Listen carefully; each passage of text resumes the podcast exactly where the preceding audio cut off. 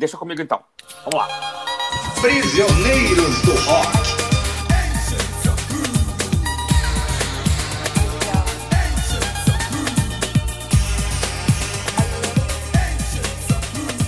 Olá, meus amigos, bem-vindos a mais um episódio do nosso podcast Prisioneiros do Rock. Eu sou Christian, aqui comigo meus amigos Jair e Felipe. E hoje nós temos mais um capítulo do nosso quadro Disco da Semana.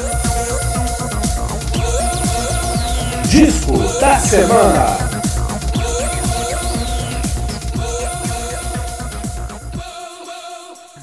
Eu vou passar para o meu amigo Jair Lúcio, que vai falar a respeito de um disco lançado em 1991, chamado The White Room, da banda KLF. KLF. É, em português, é KLF, né? É, dá quase para confundir com KLB, né? Tem que tomar cuidado para não comprar o disco errado na loja, né?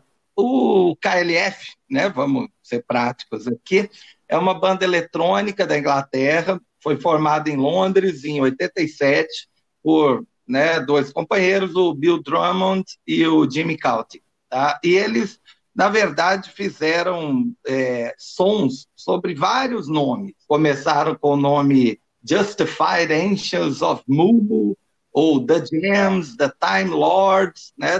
teve diversos nomes até né, sedimentarem com o KLF. Com o Time Lords, eles lançaram uma, uma música que chegou ao, ao topo da parada britânica, chamada Doctor, Doctor in the TARDIS, para quem assistiu aí Doctor Who já entendeu a referência, né? Doctor in the uhum. TARDIS, que é uma, re, uma repaginada do tema de Doctor Who, né? Numa, numa batida mais eletrônica, né? Numa pegada mais acid house. É, eles foram né, produzindo é, sobre esses diferentes nomes até chegar em 1991 e quando eles lançaram o disco, né, que a gente vai comentar hoje, que é o The White Room. É um disco é, que é muito de autorreferência, isso é, é muito é, característico do KLF, é, lembra o Engenheiros do Havaí no Brasil, né? aquela, banda, aquela banda que vive se autocitando, né? e você pega, por exemplo, este disco, The White Room, e você percebe que tem samplers de outras músicas do próprio KLF ou né, das bandas anteriores do Drummond e do Cauty. Esse disco está fazendo 30 anos agora, em março de 2021. E o que ele tem de inovador assim, para a época, né, em 1991, é que o, a banda inventou o que a gente poderia chamar de Stadium House era como se fosse uma, uma música eletrônica de estádio. Praticamente uhum. todas as faixas principais elas têm aqueles barulhos de plateia permeando é, o início, o fim ou a faixa como um todo. O interessante é que, na verdade, nada foi gravado ao vivo, obviamente. Para fazer os, é, o barulho de plateia, eles usaram o Reto Hum do YouTube, o, o Absolutely Live do The Doors. Olha é, assim, eles o, já sampleavam até o barulho, de, o barulho da plateia para criar. Barulho de plateia. É, criar o, o som particular. E o disco é uma mistura muito interessante do que de rock e música eletrônica. É, nesse aspecto, ele é um precursor do que aconteceria mais para o fim dos anos 90, né, de lançamentos como Marilyn Manson ou é, Prodigy ou Chemical Brothers, bandas que acabaram fundindo muito né, a barulheira do, do rock tradicional com uma pegada mais eletrônica, mais dançante. O disco foi tão bem sucedido que em 1991 o KLF foi a banda que vendeu mais singles no planeta. O que é, no fundo, meio estranho, porque não é um disco muito fácil, não. É, ele, ele foi concebido para ser a trilha sonora de um filme, é, que ia chamar também The White Room, ia ser um road movie. A ideia do road movie era de que a banda ia contar a história de como eles estavam tentando se livrar do contrato com a gravadora anterior. Mas Olha acabou só. não dando certo, né? Porque teve muita dificuldade, muito contratempo, basicamente faltou dinheiro e o álbum da trilha sonora ficou meio que engavetado ali em 89, até que é, eles foram retrabalhando as faixas né, e lançaram em 91 já bastante alterado né, do, do contexto inicial, e principalmente com a adição de muito vocal. Né? É, as músicas que eles trabalhavam antes eram mais numa linha instrumental ou com vocal apenas incidental. Eles colocaram muito rap, muito vocal feminino, deu uma sensibilidade diferente para a música, ficou mais orgânico, e pegaram muito sampler né, de, de rock. Né? Por exemplo, na primeira faixa do, do disco, no início da introdução, você já escuta um Kick Out the Jams!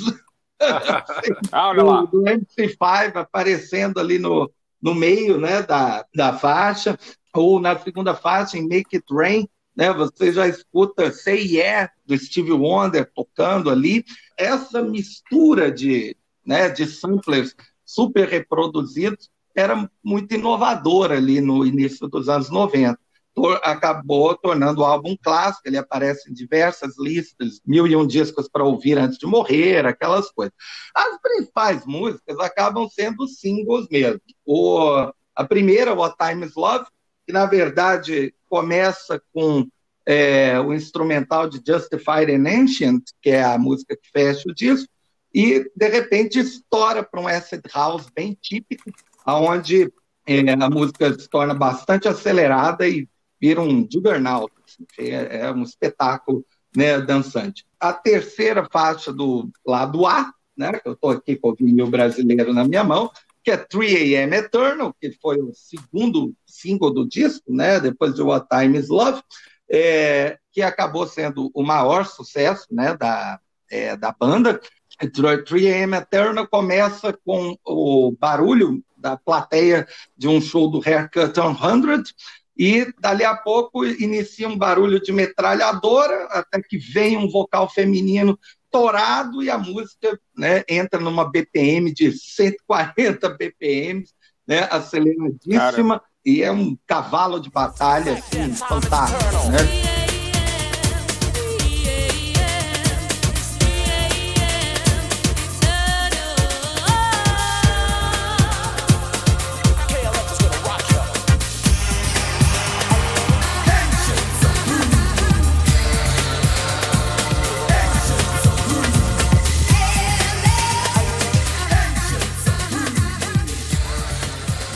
Sempre funcionava muito em pista de dança na, na época. No single, né, que eu tenho também, eu sou um fã, acho que eu sou o único fã do QLF ainda sobrevivente. No single tem uma versão é. dub do outro lado, que usa o baixo de Guns of Brixton, do The Clash. A terceira faixa aí de destaque é Let's Train to Transcentral, que ela funciona como uma espécie de ponte entre o lado A e o lado B, onde ela dá uma boa diminuída na, na BPM, né? ela dá uma desacelerada mesmo, usa o barulho do, de um trem, aquele apito clássico do trem, é, e dando a sensação da jornada, da passagem do tempo. Aí vai para um, uhum. e vai para um lado B que é mais introspectivo, com músicas mais tranquilas, que não fizeram né, grande sucesso terminando com uma balada eletrônica maravilhosa que é Justified and Ancient.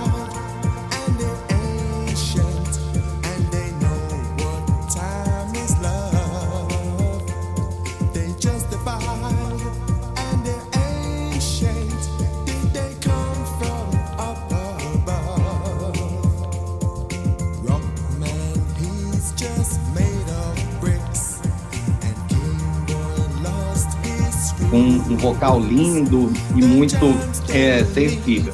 É, é, um, é um disco assim que, ouvindo hoje, é, talvez tenha envelhecido um pouquinho a, a produção né, da, das baterias eletrônicas, os timbres, envelheceram um pouco. Mas como obra completa, né, é um disco que se sustenta né, muito bem. O que agora é um disco que, por exemplo, não está disponível no Spotify. E é, por quê? Né? Porque a, a, banda ela sempre teve um preceitos anarquistas, literalmente. É, em 92, eles decidiram se é, aposentar, digamos, aposentar a banda e retiraram do, do catálogo. É, na verdade, eles começaram a, a, recolocar, por exemplo, em streaming esse ano, mas não o álbum, o álbum completo. Eles colocam coletâneas que eles próprios criam, né, a partir das, das diversas fases, né, que a banda teve. Eles acabaram logo depois de um evento midiático espetacular, onde eles foram tocar no é, como é que é o nome daquele evento que é tipo o Grammy da Inglaterra? É o Brits, British Brit Awards. Awards. É. Eles tocam 3 uhum. AM Eternal. No fim da música, o, os dois é, puxam metralhadoras semiautomáticas e disparam contra a plateia. Caramba, mano. Caramba. contra a plateia. É, é, tiro de festim, óbvio, né? Mas ainda assim né? Assim é, alguém infartou, né? Com certeza. e depois, e depois no after party, né? Na, na festa, no coquetel, tá? os caras simplesmente jogam no meio da sala uma ovelha morta. É, assim, uma postura muito, né? Muito errática, muito conflitante mesmo, né? Para causar, causar realmente impacto. É, acho que um ano depois eles queimam um milhão de libras, literalmente queimam um milhão de libras, que era o que eles tinham ganho de direitos autorais e vendagem do, do White Room. É, ou seja, né, literalmente queima de arquivo. O Caramba. disco acaba, então, é, virando uma curiosidade. Quem ouviu lá na época, quem teve, tem o disco. É, teve alguns relançamentos em CD, mas em streaming, por exemplo, está começando agora. Claro, eu me lembro do disco na época, né? Eu me lembro na época do, do, do, do aparecimento da banda. E algum desses programas de videoclipes, não sei já se era MTV, talvez até seja, é, o videoclipe de Triumph Eternal teve uma certa projeção, assim, né? Passou bastante e tal. E assim, a gente não pode negar que está diante de dois caras é, inteligentes, né? Do ponto de vista musical, do ponto de vista midiático, né? Então, assim, é, o, o Jair falou que, que a banda era contra, né? é, meio contra a indústria. O KLF é, significa Copyright Liberation Front, Exato. né? É copyright escrito com K, na verdade. Então, assim, uma, uma frente de liberação dos direitos autorais, dos copyrights, né? Que é uma discussão que vem depois também, né? O, o a liberação dos direitos autorais é uma discussão até recente aí, posterior ao, aos peer-to-peer, -peer, né? Depois que isso apareceu, é, começou essa discussão do direito autoral, da liberação, enfim.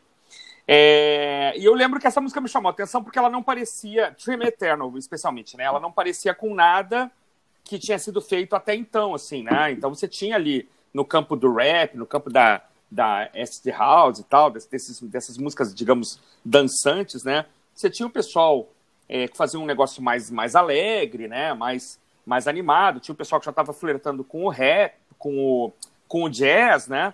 O, as bandas que estavam, né? As bandas europeias flertando como Front 42, com alguma coisa um pouco mais, um pouco mais depressiva, um pouco mais para baixo, sei lá, muito estranha. É, sei lá, eu comparo, na verdade, o aparecimento do Kelef, o impacto que teve em mim, esse vídeo Triumph Eternal, com o impacto do Zig Zig Sputnik, por exemplo. Hum. Né? Tipo, que, que, o que está acontecendo com o mundo? Então, quando apareceu o Zig Zig Sputnik, você falou assim, o que, que está acontecendo? O que, que é aí? Para onde vamos? Né? que era uma banda que fazia aquele crossover lá do, de riffs do Chuck Berry com batidas é, eletrônicas, um visual é, cyberpunk, né? O QLF tinha essa coisa dos, dos samples bem interessantes, bem fortes, né? Né? E realmente Stream Eternal é um monstrinho, né? Uma banda, uma música muito interessante, muito legal. Os vocais femininos, né? É, dessa cantora aí jamaicana que cantava com a banda Maxine Harvey, né? São vocais muito bonitos mesmo, né? Tem uma coisa forte, você tem uma coisa, uma coisa meio doce, né? Tem essa Pippi Arnold também, que aparece, que é uma cantora é, mais velha também, né? E que, que participa do disco. Então, assim, chamou atenção, né? Uh, eu acho que a postura dos caras é interessante, assim, de, de apagar tudo, de, de chocar um pouco ali, ainda mais na Inglaterra, né? Que é, é um pouco mais conservadora. E agora me parece que o dinheiro pode ter acabado, que eles estão, parece que, recolocando as músicas no ar aí para serem baixadas e tocadas tal. Talvez os caras tenham estejam revendo aí no, no, na terceira idade essa postura mais é, radical com respeito aos direitos autorais e tal. É, daria uma discussão enorme se essa, essa batalha toda deu certo ou não, né, o que, que aconteceu atualmente, mas isso a gente vai deixar para um outro programa. É, no mais, eu concordo com o Jair com as faixas destacadas e, e destaco essa postura interessante, de, até para ser estudada, de brigar contra a indústria, brigar contra o sistema e falhar miseravelmente, na verdade, né? Porque realmente o, o sistema é, é the man, é dose, né? Mas enfim, é o que eu tenho para falar aqui a respeito desse. desse não, não lembrava que estava fazendo 30 anos, até passei a me sentir um pouco mais velho do que realmente sou. É isso aí.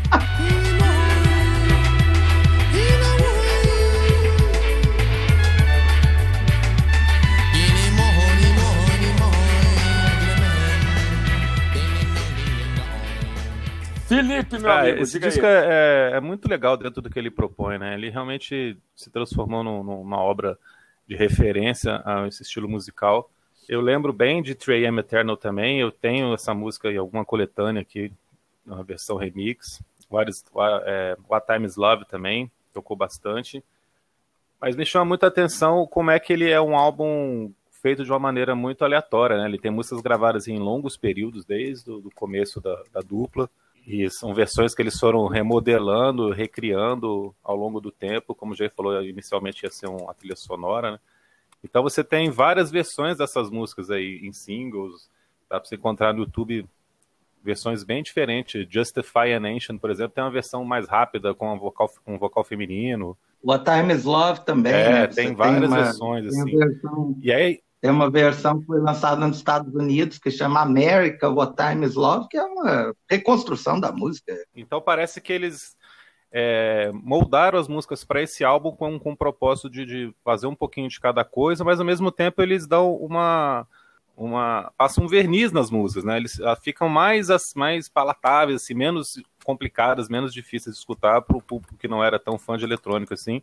Talvez até para o fã mais radical esse disco seja menos interessante do que os singles, né? As outras Sim. versões são muito é. mais potentes, assim, são muito mais radicais e tal. E principalmente porque esse, essa segunda metade, esse lado B do vinil, é quase um tio alto, né? É quase um trip hop, assim, começando um pouquinho uhum. de trip hop ali que viria na metade da, da, da, década de 90. É bem tranquilo, tem uns, uns elementos de reggae, de soul, tem um clarinete ali, os vocais são mais tranquilos, então é uma mudança bem grande de um, de um lado para o outro que eu acho até fica gostoso de escutar, fica com a trilha sonora assim interessante para você colocar, mesmo sendo de, de música eletrônica, né? né? Tem muita repetição, né? As coisas que é típico da música eletrônica, de ser meio mantra, né? Mas é um som que eu acho que ficou muito legal, que muito bacana até hoje. E a, a trilogia inicial lá, né, que eles chamam de, de Stadium, que são as três porradas, realmente era impressionantes na época. Talvez hoje, escutando, pareça uma coisa menos impactante, porque depois você teve no final da década, como o Jair falou, coisas bem mais barulhentas, né? Ah, sim. Nine Inch é... Nails, né? Prodigy, né? Coloca, parece o que ele é para ficar Mas na época, né? Mas assim, quando apareceu. Não, você pensar assim, ele é um disco de SD House, né? Esse começo aqui é, é típico do SD House. Aí você compara essas músicas com Fine uhum. Time do The Order, que tinha sido lançado dois anos antes, você vê que os caras radicalizaram aquilo que o New Order estava uhum. fazendo no Technique, né? Uhum. Que é mais ou menos o mesmo esquema ali, a mesma estrutura, mas é muito mais potente ali, muito mais exagerado mas eu gosto bastante. Eu, eu, eu, não tinha escutado esse disco inteiro na época, eu escutei algumas músicas, né? Como eu falei. Mas eu gostei bastante de escutar ele agora, me surpreendeu. Imagina esses caras agora, 10 anos mais novos, é né, cara? Começado, tivesse gravado esse disco em 2001, com a internet já, com o Napster. Aham. Os caras teriam. Meu Deus. Os caras teriam pirado mais ainda com isso, né? Que aí surgiu o Copyleft, é né? verdade, né? Exatamente é o que ele defendia. Copyleft, exatamente. Eu queria lembrar e não. Eu fiquei com. Eu lembrei do termo e fiquei com medo de falar, mas não sabia se estava certo. Muito bem, meus amigos, esse foi então o disco da semana, o disco da banda KLF, The White Room, lançado em 91, completou 30 anos. Logo, logo faremos novos eh, programas a respeito de discos que possuem, pelo menos no nosso, no nosso sentir, alguma relevância. discos com efemérides. Um abraço a todos. Discos com efemérides. Sempre que usar essa palavra aqui. Prisioneiros do Rock.